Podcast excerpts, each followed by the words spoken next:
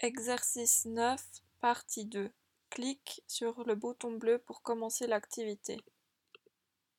Consigne. Classe les collections de la plus petite à la plus grande. Ensuite, appuie sur le bouton OK. Pour faire cet exercice, tu vas devoir classer les collections de la plus petite à la plus grande. Il est très important que tu fasses des lignes comme ceci. Si par exemple tu n'as plus de place pour mettre l'image suivante, tu peux la mettre juste en dessous. Et ainsi de suite. Une fois que tu auras fini, n'oublie pas d'appuyer sur le bouton bleu. Il est très important que tu ne fasses pas des colonnes, car autrement la correction ne pourra pas bien se faire. Alors bon exercice.